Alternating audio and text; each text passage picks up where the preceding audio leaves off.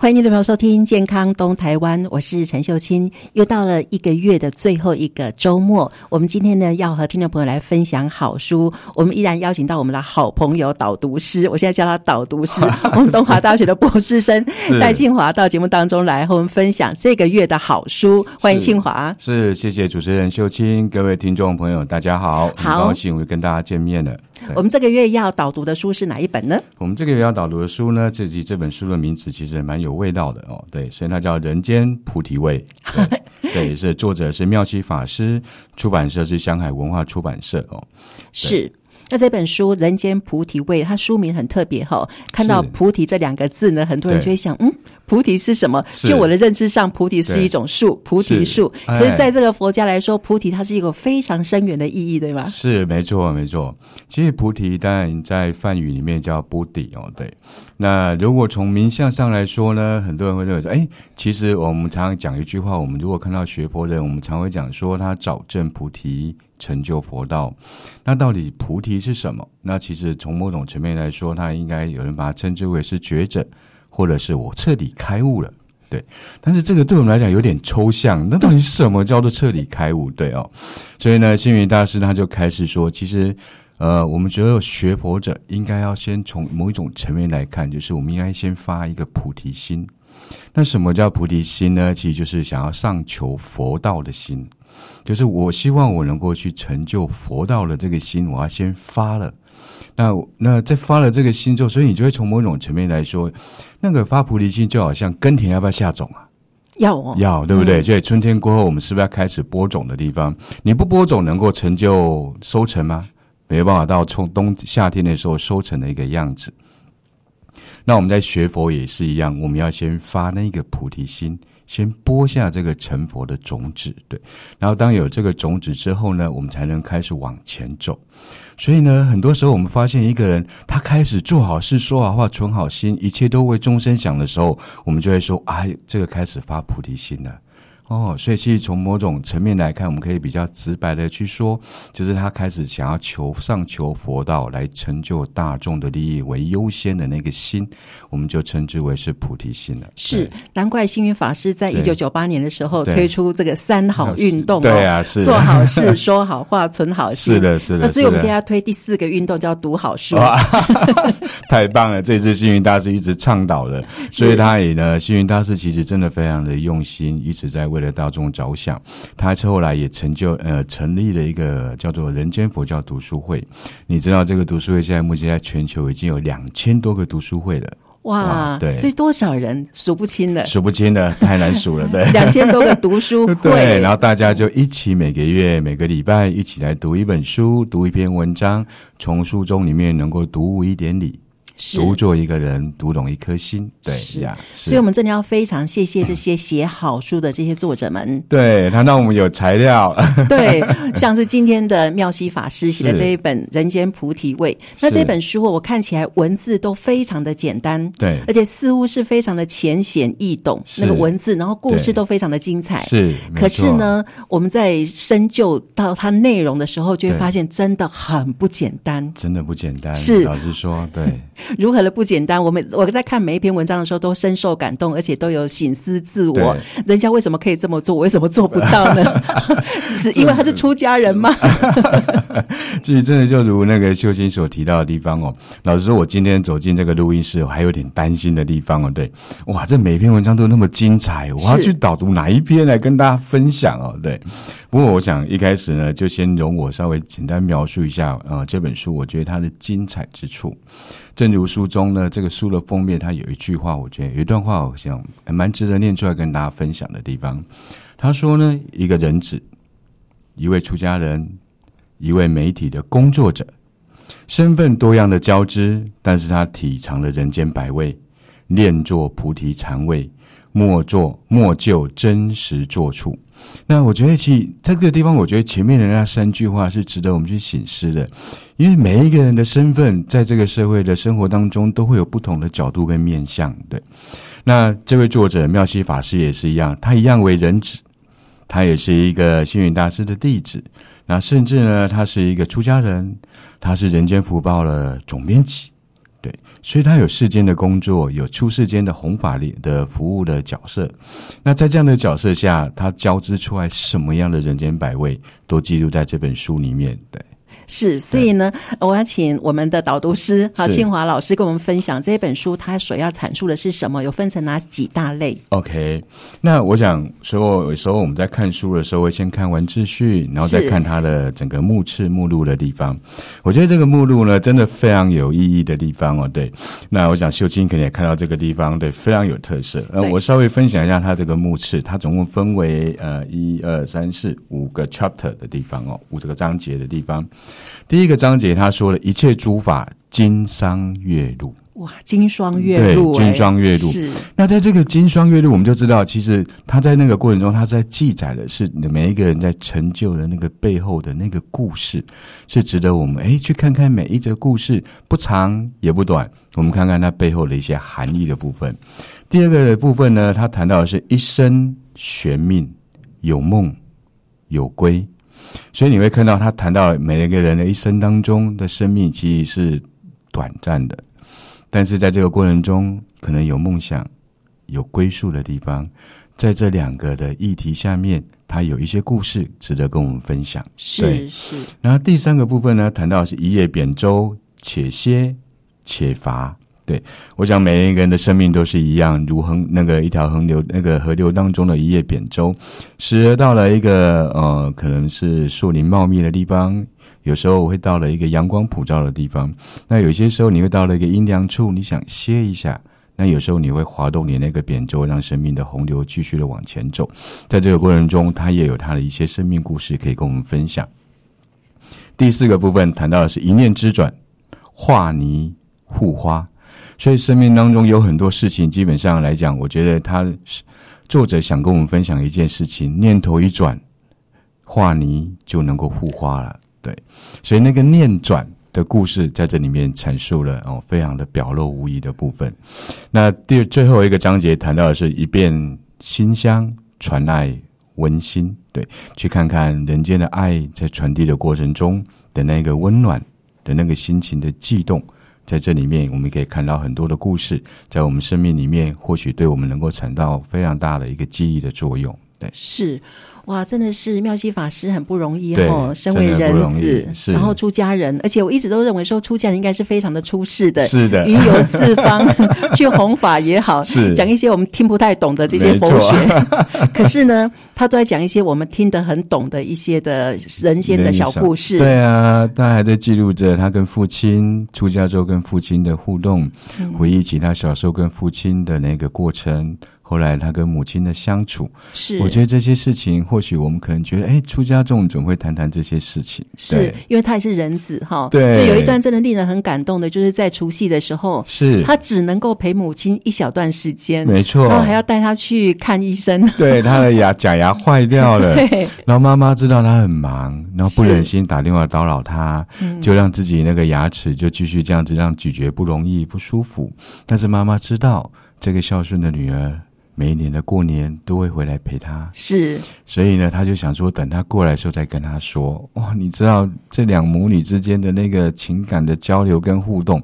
其实真的是非常感动。哎是，而且他说他没有时间了，只有大年初二有时间。对所以大年初二去敲人家师傅的 门，就是那个做假牙师傅的门对，你可以帮我妈妈做个假牙吧，是的修理一下假 牙，然后修理修理了两三两个小小小时就对只收两百元。对啊，所以紫摩斯其实也是被我们这位作者妙西法师感动了。对，嗯是大年初二，我们中国人都有一个习俗，几号才能开 工，才能动机器。可是是他被为这位我们这位法师给感动了。是他其实大年初二放下自己家里的事情，对很多人对于出家都有一个误解，认为说，哎，出家人一旦出了家了之后，就会跟我们红尘的这些俗世的家庭对就断了一些的情缘。是，对，但是并没有哈，对像妙西法师对，他身为人子，虽然对他是出家人，可他还是人家的女儿，是 还是要善尽为人子女的一些 一的些孝心。对，嗯其实他，我我觉得这个地方我，我我个人的一些感受跟体悟，这些年来看的福光山星云大师的书，或者一些这类的书籍，我慢慢去体会了为什么佛光山他把他的他叫他自己为人间佛教。对，那因为这个佛教，其实佛法必须在人间是去运用，它才能真的被我们能够所用。那其实很多人会认为出家人应该远离世俗、远离家庭的地方，但是我觉得那个是可能很多人会被对那个空字给误解了。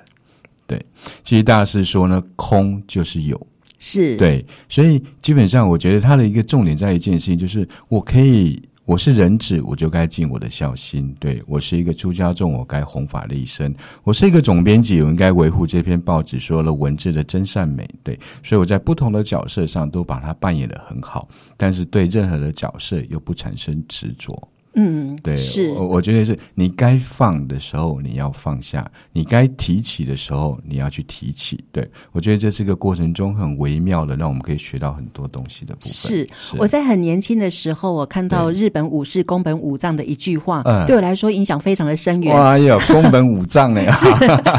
我只记得他那一句话，是他说：“但将人世间一切都化为水，对去涉度，对无言可替。”哦我觉得是非常非常的入世，是而且也非常的有觉悟、很觉性的认为说，对我从出生到我不呼吸的那一段时间，对，这个人生就是这样，是无言可替，我就是要勇往的往直前一直往前走。对你可能会遇到何任何的事情，就像呃，妙西法师他身为人子，身为对出家人，身为媒体工作者，对他就尽量扮演好他应该要扮演的角色。没错，对而，在而在这个生命当中呢，他很体去体察到他生活当中的点点滴滴，对，收录了非常多的故事，无论是他自己没错亲身经验的、亲身是经历到的，对还有呢，他有去思考过的，然后就诉诸在这本书里面了。哦，呀，真的是这样子，没错。好，那对要请我们的导读师来给我们导读几篇的好故事，来跟我们分享 哈。我想我一开始想跟大家去谈的一件事情的部分，就是我觉得呃，在这个书里面，我想每个人都会去看到它的序。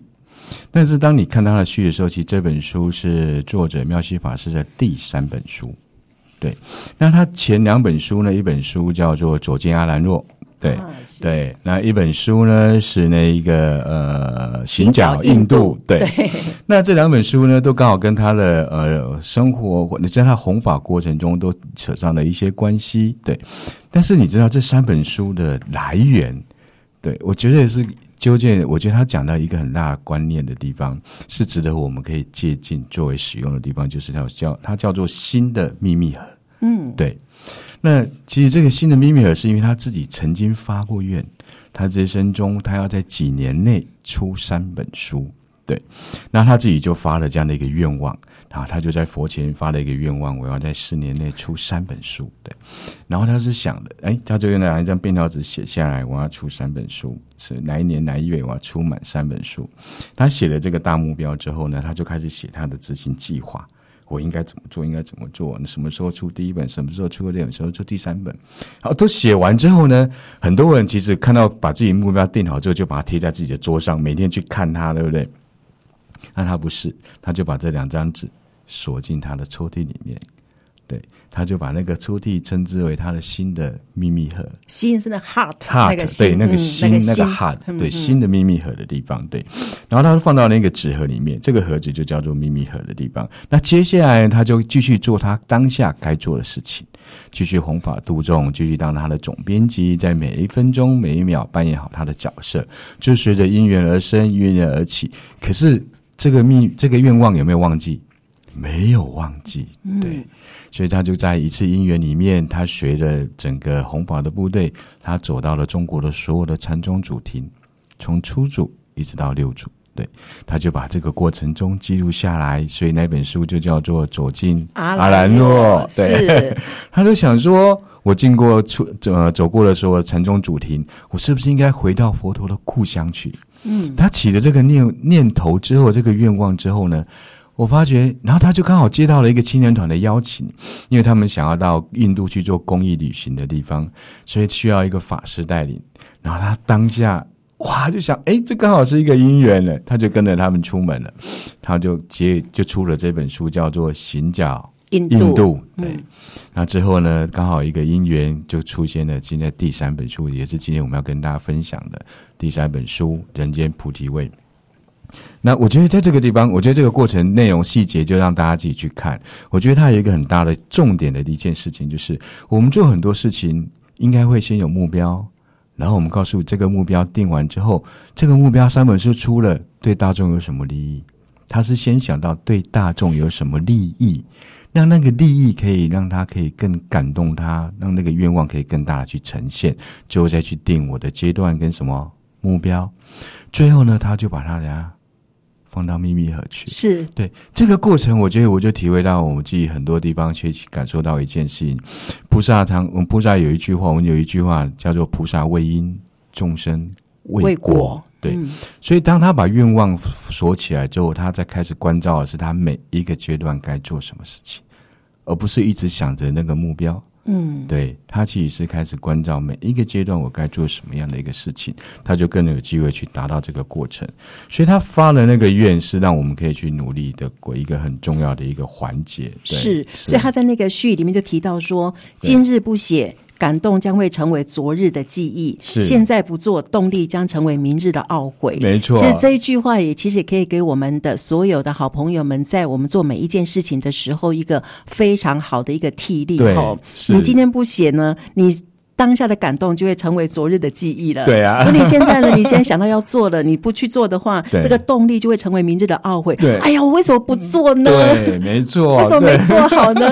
不要在这个懊悔当中对。去所以我们在对这本书里面没有看到他的懊悔，对吗？啊，我就看到了一个出家人，好像对是在呃。这个云水在走的时候，是是每一步每一脚印都是非常踏实的，对所以这个文字很非常的浅白，对很白话文。对可是呢，每一句话都好厚重哦。对，哦，真的是一这个样子的很年轻的出家人 的是每一部厚重的一个对内容在里面没，错堆积的很厚很厚的对一个很踏实的东西在里面哦真的哈是。这样子。我觉得其实就像我今天，我以前哈、如果我去跟人家分享一本书，我就会贴了一大堆标签。我对今天要讲什么？今天要，可是秀清今天应该有发现，我都你没有有贴标签，对我贴了， 我贴了好几个对标签。嗯那为什么后来我决定不贴呢？因为他每一篇故事都太精彩了。是那我想说，如果主持人问我你要不要跟我们分享一篇故事，我就随便一翻，那就哎翻了。就就是那边吧，对。 啊，我觉得这是蛮值得，所以各位就可以发觉这本书真的蛮值得各位收藏。对，是那我想今天跟大家分享呃一个故事，好的，对，OK。那我觉得里面有一篇呢，在第三十页的地方，它的标题叫做《傲慢的慈悲有何不可》。对。是是啊，这这个故事，我觉得这也是刚翻到的啊。对，那这是其实描述了妙西法师跟那个台北现任台北市长柯文哲的一段对话。对，那诶，我觉得这个对话也蛮有趣的地方，因为我们的那个台北市长柯文哲啊，他每次碰到我们的妙西法师，就跟他说：“我有一个很大的毛病跟问题，就是我很傲慢。”柯市长他自己发现对的，他自己发现他自己很傲慢的地方。那这个故事的记载过程中，我觉得他自己就开始记录了那个整个过程，而且每一次碰到柯文哲、那柯市长，呃他就再跟他讲一次这样的一个过程。对，但是我觉得，呃，在这整个记录的过程中，我觉得他看到了一件事情的部分，他也描述到了一个很重要的地方，就像这里。他这样记录到一件事情，他经常说柯呃柯市长他其实年轻的时候非常意气风发，他一直以为，因为他是叶克膜在台湾非常重要的一个一个医生哦，是他一直以为叶克膜就是一种奇迹。那中年过后，他发现没有人能够人定胜天的，对。然后他，所以他有一句话，我觉得蛮值得呃，师傅把这样呃作者把它记录下来，我觉得非常棒的一句话。他说：“园丁可以栽种花草，但却不能改变春夏秋冬。秋冬对，嗯医生可以治病，但却不能改变生老病意死。思我我觉得这句话就是再有本事的人，依然脱离不了大自然的一个循环，也就是无常的这个佛教的整个世界观的地方。当我们认同、呃看透了、认同了之后，其实生命会有很大的一个转变跟改变的一个过程。对，那呃，这是我觉得一个很重要的，在这里面可以从文字中慢慢的点点滴滴去看到一些让我们可以醒悟的部分。是，嗯 Yeah 是我们来看哦，它有分成五大的这个章节，对不对？哈对，它第一大章节谈到了一切诸法金霜月露，也就是对说，他在这个一大章节当中的每一篇故事的对每一个人，其实都经历过风霜的，是的没错哦所以对你可以随便再翻一下，再来对介绍再一介下，绍一下。比如对说还有一篇故事，他讲到的是曼德拉。对，对，那曼德拉大家应该知道是南非的人权斗士，是对，他在二零零三年就逝世的地方。我觉得它里面讲到一个故事，曼德拉也是一个历尽风霜的人，对他曾经在很牢风很霜啊，，对然后他在牢狱里面也待得非常久的一个过程。但是当有一天，我觉得他他讲的一个很重要的地方，在他的生命过程中，他的曼德拉呢对待他对苛刻苛待他的人呢，他其实不仅没有恨，还用爱的行动来原谅他们。对。然后呢，他因为他深谙的一句话，我觉得也是我们蛮需要去深刻的地方。他认为压迫者跟受压迫者都应该被释放。是，对，那这件事情容不容易？哎，不容不容易耶，易，真对。的，真的是不容易的地方，对。那所以呢，基本上，但是他为什么去体悟到这件人生中很重要的一个道理？他说呢，当我走出囚室的时候，通往自由大门时，我已经很清楚，如果我不能把悲伤跟怨恨留在身后，那么我依然还在狱中。呃，我觉得这是我们很重要的一个地方，我们怎么让自己抽离那个过程？所以最后，当他当选总统之后呢，他第一件事情做什么？把沉浸在牢中不断的苛刻他的三个狱卒叫过来前面，跟他们行大礼，说谢谢。我我觉得那就是一种宽容跟哇，自我的释放。是那在这篇文章里面，精精彩的记录那整个过程，是我值得我们也可以让看看我们自己，因为每个人的生命常常会有不小心的去压迫了别人，也不小心的被别人给压迫了。对，对，那我如何在这个过程中去做自我释放，去做抽离？呃，我觉得这篇故事可以带给我们很深刻的一些呃收获。对是，不只是曼德拉这样子的伟人被对压迫，其实，对在我们的生命生活当中，对常常我们在压迫别人或被人压迫，是而，且我们常常不自觉。对，比没方错说，我觉得庆华你是男生， 是所以你一定要会修电灯，你一定要很会开车， 对你一定要很有力，对吗是？对那我是女生，我一定要很温 柔，我一定要会绣花，我一定要会煮菜是。我们这对是对女性的压迫跟对男性的是的压压迫对还有很多父母亲对孩子的压迫对。我是你的父母，所以你就要听我的，听我的对我讲的都是对的， 是的好是的那还有呢，我们在生活当中，可能我是主管哇，或对或者是我见官大三级，或者是说我呢，呃，有我我是主管，所以我讲的都是对的。其实这都是压迫，对吗？是没错哦没错那所以我们都必须要在这种压迫跟被压迫当中释放出来，，对，很不容易耶很。这真的老实说，真的不容易而。且比你看对我们刚刚讲的男性压迫跟女性压迫，那代代相传的耶。是啊，几没乎错已。经升值到我们的基因里 面，似乎这个就是一个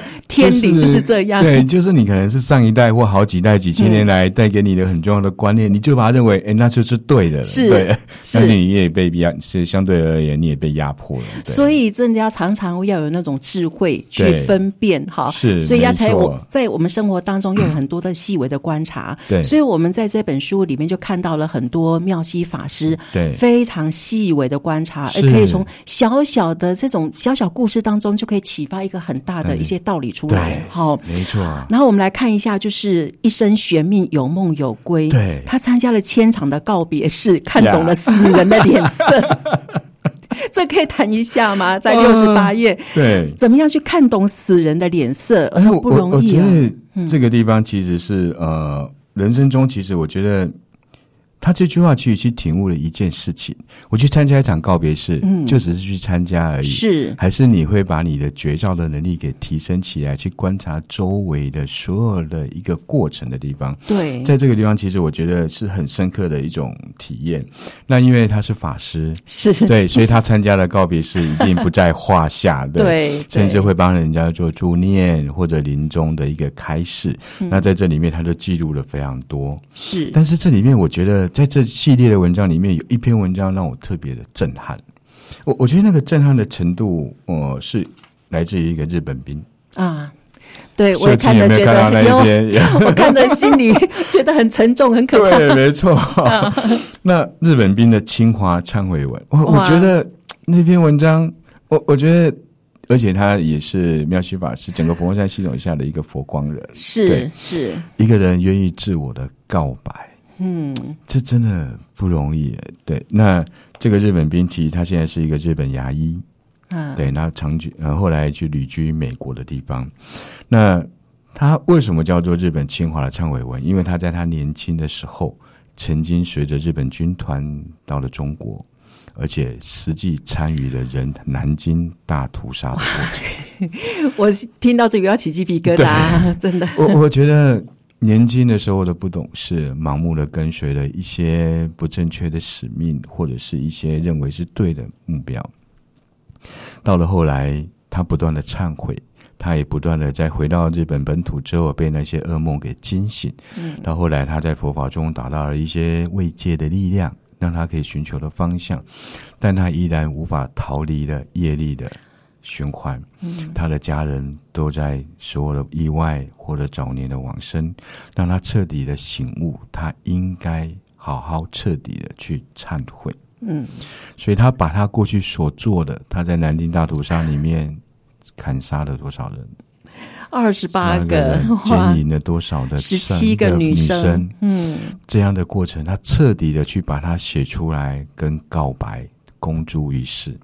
我觉得这不是每一个人都能够做得到的。是，，对，这那个过程是错误的。可是有多少人愿意承认自己的错误？这就让我想到了一件事情：佛教常讲忏悔啊，忏是忏什么？忏其前愆，悔其后过。但有多少人能够做得到？也可以看看我们自己是不是有这样的忏悔的力量跟那个人愿。是。对，我读到这一篇文章的时候，我真的非常的同情这个日本兵，是真的非常同情他。就是说，在年轻的时候对遭遇到这样子，他必须要去做，他去做这些的对恶事，是杀了二十八个人对，然后去。呃，就是奸污了十七个女没生错，这样子一个这么大的，以我们来说是罪大恶极，对对不对？哈，所以有些时候我们到现在可能还好一点，随着时间的洪流，慢慢大家都彼此放下了。嗯你要是再过再找个三四十年，我想每个人看到日本兵都会有不都只想到那一幕南京大屠杀的那一幕，是可是没有人知道这一群年轻的日本兵他们面对的是什么样的事 情呀。是，对，嗯所以有时候看到这、我看到这篇文章的时候，就觉得自己真的很感恩，没错，真的 是的，对有点小恶，但没有这种大恶， 所以就内心不用受到这大这么大的折磨对哈啊，对啊，对 啊，对啊，是的。好，我们今天访问的是戴清华老师，跟我们是导读这一本《人间菩提味》味哈。那是最后还要请教那个跟清华老师分享，就是人间当中呢，生活当中有很多小小的琐事，对可这些小小的琐事其实都要非常的注意的。比方说呢，有一篇文章在一百六十九页，《感恩每一餐，终身受用》这一篇，我想跟清华老师来分享的哈，是就是说。呃，他到最后呢，从这个故事当中呢，可以体认到多说他的饮食态度，对，就是说呢，我们不要去分别食物的好吃跟不好吃，是的可以从中呢产生爱恶之分，在每一餐当中去拣择、取舍，丢弃了许多食物，是造成无谓的浪费。对那这个故事呢，其实还蛮精彩的哈。对因为它其实就是在生命当中去探索，哎，吃对东西，你看我们说要吃好吃的是，好、有些人叫你吃素，不行，我一定要吃 肉，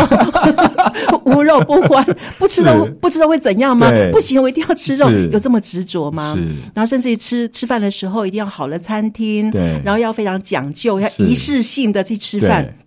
可是林妙熙法师经历过了这些事之后，就发现其实饮食呢，他的态度就非常的中肯。对没哈错请清华老师来对跟我们分享，这个你也看过哈我。有看过，看过嗯，对而且我下了一些标注，对。啊那我原来觉得跟我们一 样，我也下了感触，看了都一 样。对，因为其实我觉得这篇文章里面，我我我看到了一个很重要的地方，就是我们常常会有拣择的去挑选食物，是对不对？ 是这个我喜欢吃，我多吃一点；那个我不嗯喜欢吃，我就少碰一点，甚至连筷子都不去碰它。。对，那但是我觉得那个过程就是我们人很容易升起的分别心。或者那个拣择的心，但是这一般人都会嘛？对妙气法师也说我也会啊，是但是我开始学佛之后，我就开始原来这就是我升起的爱物之心，所以我要开始努力的去来什么食物我就吃什么食物，对，而且我要去珍惜每一份食物，得之不易。只要是不会伤害身体身体的都是一律性。然后，所以他也 谈到，但是他后来又描述，我觉得这个论点让我觉得非常太棒的地方了。他讲到，因为我们对食物的拣择而浪费了食物，对，对，而这食物的浪费其实已经造成了地球生态的浩劫。是对，那我们他的后面的结语讲了一句话，他说：“别以为今生看不见的结果就能够知易而为。对， 对”我们我们会不会这样子？会会因为你讲什么世界末日啊，什么地球生态浩劫啊离我，好什么上远啊升两度 C，哇，它离我太远了，我管它那么多。我们常常会这样的一个心态，但是我们很难说你不会再沦为轮回嗯为人。你一样要面对今生你没有学好、没有做好的那个课题。是这时候，我其实我在你跟我在这个后面下了一句话，原来轮回也是一种生态的一个积极向上的一个保护的力量。是对是，那我我们常常认为，我下一辈子会不会再来为人等等这件事情，我觉得这个地方就让我们有很大的一个醒思，生态的浩劫真的值得我们去留意。是，曾经有人问我说：“哎，你相信轮回吗对，？”是我说我没有办法相信它，但是我选择相信。是这有什么不同吗？对真的要有不同啊！因为对我我没有，我不知道我经历过什么样的轮回，是我没有经历过这件事情，所以我没有对办法相信。对那我选择相信，就是说对，如果真的有轮回呢？那所以呢，我这一生一定要。一定要过得比较戒慎恐惧，对不对？对在戒律当中来过生过生活，那而且那对可能我下辈子会比较好 吧。比如说，对，没错，就是你对未来会有期待了，是对，就说到目前为止，我觉得哎，我们的生活都还蛮算是蛮是幸福的，很有福报的。对所以呢，我就非常的感恩。如果有轮回的话，我很感恩我的上辈子、上上辈子，啊我做了很多的好事是，让我这一辈子呢可以过得好。是那所以呢，我这辈子要也要做一些好事。哎，也许我的下下辈子会感谢我， 对。为了让人家感哎，恩，真的很棒这哎，真的，这也秀是琴讲的，这就让我们的生命更有积极面的一个态度的地方了。是呀好，那其实呢，在这这本书里面还有很多他跟亲人的故事。是好那亲人的故事呢，其实每一篇都会让人家掉泪的，因为想，对哎呦，出家人还有这么深厚的情感，很多人都认为说，我已经出家了，我已经忘，我已经忘记了红尘当中的对一些的红尘俗世，没有，他的情是非常深厚对的，而且没错他不只是对于自己的师父的敬重，对而且对于自己父母亲的这个孝心，然后对对自己的手足对也同样有非常深刻的情感没，错甚至于呢，在他在当社长、当总编辑的时候，在他的对报社对他的同仁也，一对，样甚至于在晚上出去吃饭的时候的面店的老板 Yeah 等 等，都有很深厚的情感。没错，没错，是，对，是，所以今天的《人间菩提味》对真的是非常好的一本书哈是。妙西法师不愧为是媒体人，对，真的是这样子， 而且他清楚的记录人生的百态，他自己所亲身经历过的是、看到的、发现的。那我真的蛮值得推荐给大家，可以把这本书带回去，嗯可以好好的去品尝里是面的菩提味。而且我们在这个书当中呢，可以看得出来，一个修行者、出家人其实受了很多苦，是，但是呢，我们没有看到他讲一个苦字， 对但是我们从他的字里行间来看呢，就 对真的非常的不容易。对，真那我的们是就会相去当不容易。会醒思说，如果是我做得到吗？哎，可能真的做不到。对但是一个年轻的出家人居然都能够做得到，好，对好，这本《人间菩提味》在我们三月份春天的这个时候呢，跟大家来分享分《享人间菩提味》。是的。今天非常谢谢我们戴清华导读师，我现在叫他导读师 你太客气了，对。 每个月呢都要给我们导读一本书，是那我们来预告一下，好下个啊月四、月份呢，我们要导读这本书，叫做《般若人的的力力量》。量，对，永文法师的钢骨人人生生，对哇，钢骨是怎样的钢骨对，人一生般啊人？听到“钢骨”两个字，会想说他他的是不是志气非常的钢骨、坚硬的地方，对不对？嗯，对，其实我一开始也以为这样子，但是我一看完之后，我发现各位一定会非常感动。我们要留下伏笔。伏笔我们四月也份是最后一个礼拜再跟大听众朋友分享，呃，般若的力量，永文法师的钢骨人生嗯是。下好个的，月来导读，那我们下个礼拜下个月见。对是谢谢好清华老谢谢师秀清谢谢谢各位听众。